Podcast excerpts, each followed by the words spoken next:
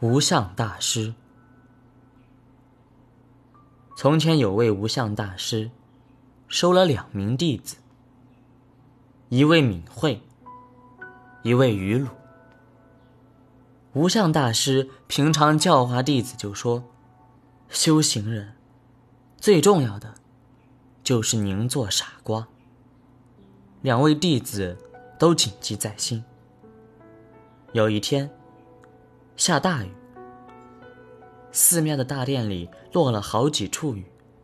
无相大师呼唤弟子说：“下大雨了，快拿东西来接雨。”敏慧的弟子。提着一个小桶冲出来，师傅看了很生气。下这么大的雨，你提这么小的桶怎么接？真是傻瓜！弟子听了很不高兴，桶子一放，就跑了。愚鲁的弟子匆忙间找不到桶子，随手取了一个竹篓出来。师傅看了又气又好笑，就笑着说：“你还真是天下第一号大傻瓜。”有漏洞的竹篓，怎么能够接雨呢？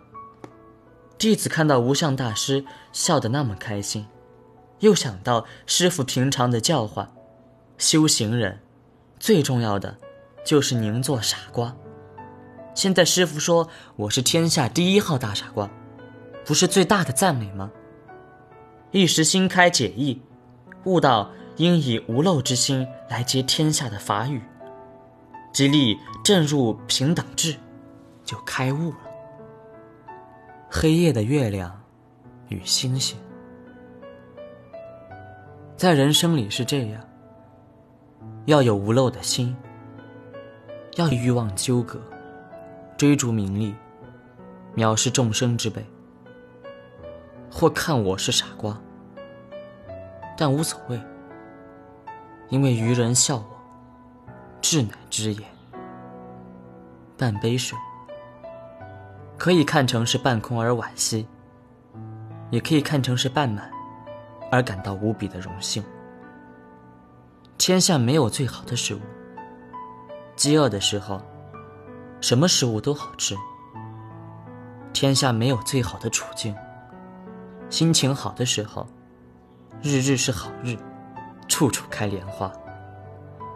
天下没有最能够开启觉悟的清与净，有清净心，平等的看待生命的每一步，打破分别的执着，那就是感悟最好的情景。